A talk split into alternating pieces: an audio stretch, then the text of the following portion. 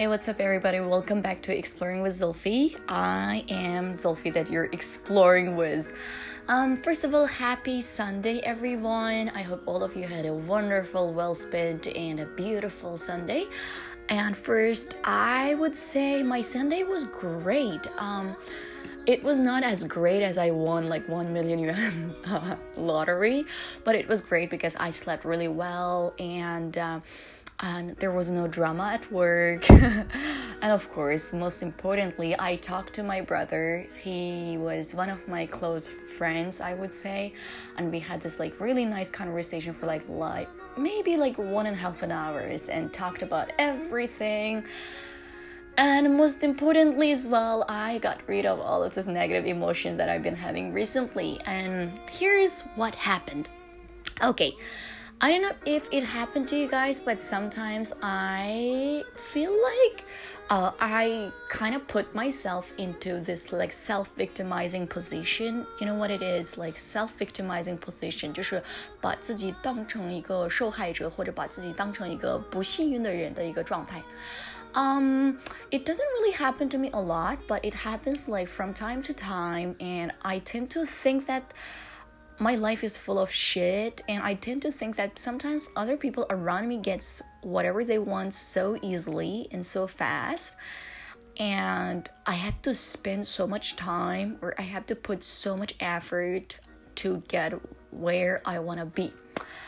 And yeah like it's been happening these three days and i even yesterday like before i went to work i was like oh i don't want to go to work. Like i was like having such negative emotions and I was like so reluctant to just get back to work. But at the end of the day, um, you know, everything is solved because I talked to my brother and he gave me some life advice that I would like to share with you guys. Um, before I share, I would like to tell you something about my brother. Um, so there are four people in my family. My brother is the oldest one, and I have two more sisters they're like older than me.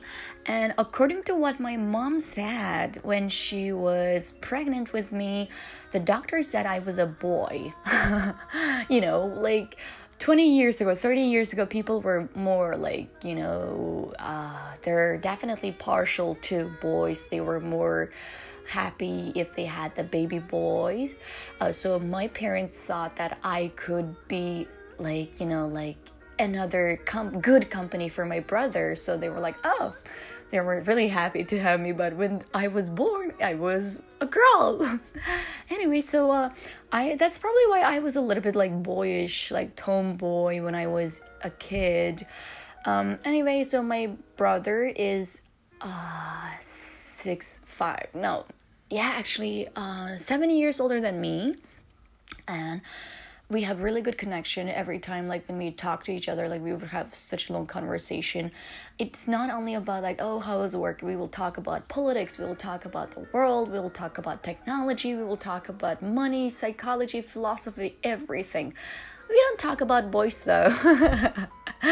Um, anyway so that's one thing. And the second thing is like so when i was telling my, my uh, you know my brother about like how i've been feeling of course like there was a background story but i don't think it's appropriate to share with you guys. So i was telling him that sometimes like i work so hard and i have to you know put so much effort but i don't get as you know like i don't get the results as i expected or yeah.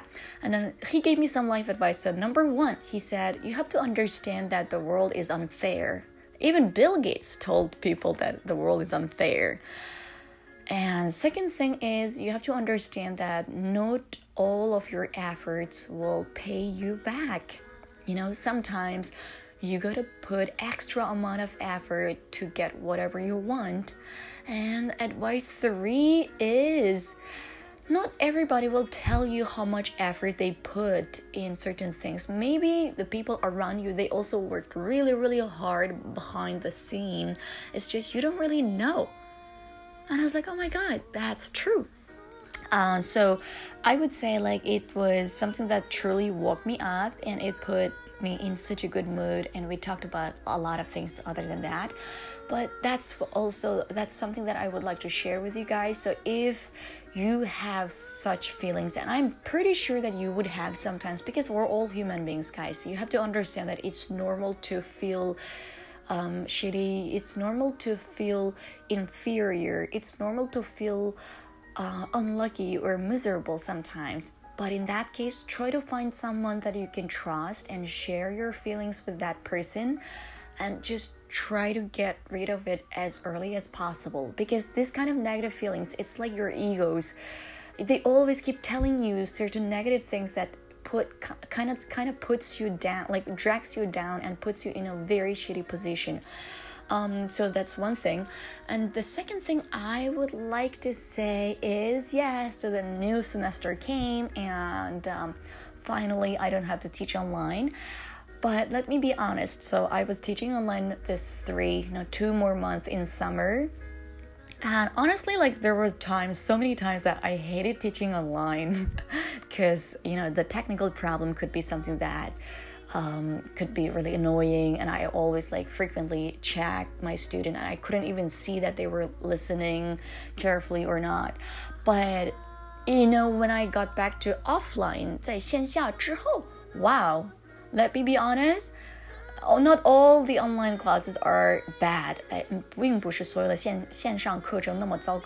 So like that was something impressed me really hard because you know sometimes like when we are in certain position or when we do certain things, we always think other things are better than this or other people are better than this.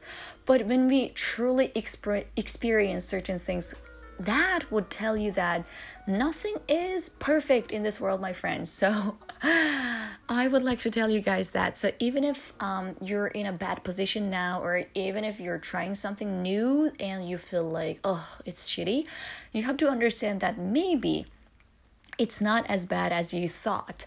You will understand it when you experience another worse thing in your life. Um, that's second thing that I would like to share, share with you guys. And third thing is um, when you are upset or, or when you're in a bad mood, try to clean your house. I'm not saying it's dirty, but sometimes like cleaning really, really, really helps you. Um, it it's actually what I did this morning. So I woke up and I cleaned my room and I did some laundry and of course I cleaned the kitchen, I cleaned the floor oh my god, it was such a good feeling. And of course, I did some little danshari, if you remember what it is uh, 啊，我之前做过 danshari，这是一个日语的一个概念叫断舍离。So that's basically like you try to get rid of the things that you don't use, or you try to get rid of negative things or negative feelings that have been putting you in a really shitty position or even like drags you down or even danshari it can also be you know something like getting rid of the people around you that makes you unhappy or uncomfortable. So i did it this morning and it feels great. And uh, let me be honest i had like social media free day today. It was like 2 hours. I was just listening to podcasts on my phone on my phone but i was like putting on my mask. I'm just lying on my bed doing nothing. Can you believe it was such a good feeling? Because like I'm one of these people who gets anxious when um doesn't do anything like properly. 就是我 一般就是停下来做一些事情，我会容易焦虑的人。但是最近呢，No, I am changing. I'm getting better. So I kind of start to enjoy the moment when I do nothing. Do you remember, like in Friends，在《老友记》里面有一个 Thanksgiving dinner，就是啊，他那个 Phoebe、Rachel 和 Monica 他们三个人在躺在沙发上，然后就是 I don't even have a plug，就是懒到不行的那个样子。So my point is like when you feel okay with the moment, with the silent moment in your life, I think that's like a great feeling. And I've been there today. I was just like, you know, lying on my bed, sleeping with my cat, and it feels so great. So if you feel anxious or if you feel tired, certain moment, try to silence your phone and just leave it on your bed, maybe two meters away from you, and just lie on my bed on your bed peacefully and enjoy that moment and it's gonna give you really great feelings any anyway so darlings so this is sunday and good news is today i am going to watch my favorite movie that i've been really looking forward to and that would be actually my very first movie in 2020 that i watched in this theater it is Hua Mulan. So I'm going to watch Hua Mulan tonight with my friends, and I'm so excited. We're gonna have dinner later and then we're gonna watch the movie together. So uh, wish me good luck. And um, I know a lot of people were talking shit about it, especially with the uh, costume and like this um, uh, other things. But let's see. Um, I might actually share my experience about Hua next time. But uh, this is for today. I'll see you guys next time and bye bye everybody. So if you like the background song, it's actually a Japanese song. I don't even know the name. it's um I checked online. I think it was called something like um what is it called? Chu Ying. Ah, okay, Ying. So it's from the Japanese song. Okay, so if you like it, you can search it. I think it was a beautiful song. And again, one more time, spend your time with the people that you like. Don't spend your time to please other people. You can just be happy and be, you know, fulfilled even when you're alone. Happiness is really important. Don't try to please other people. Okay, bye everybody. I am going to stop talking now. Just enjoy the song.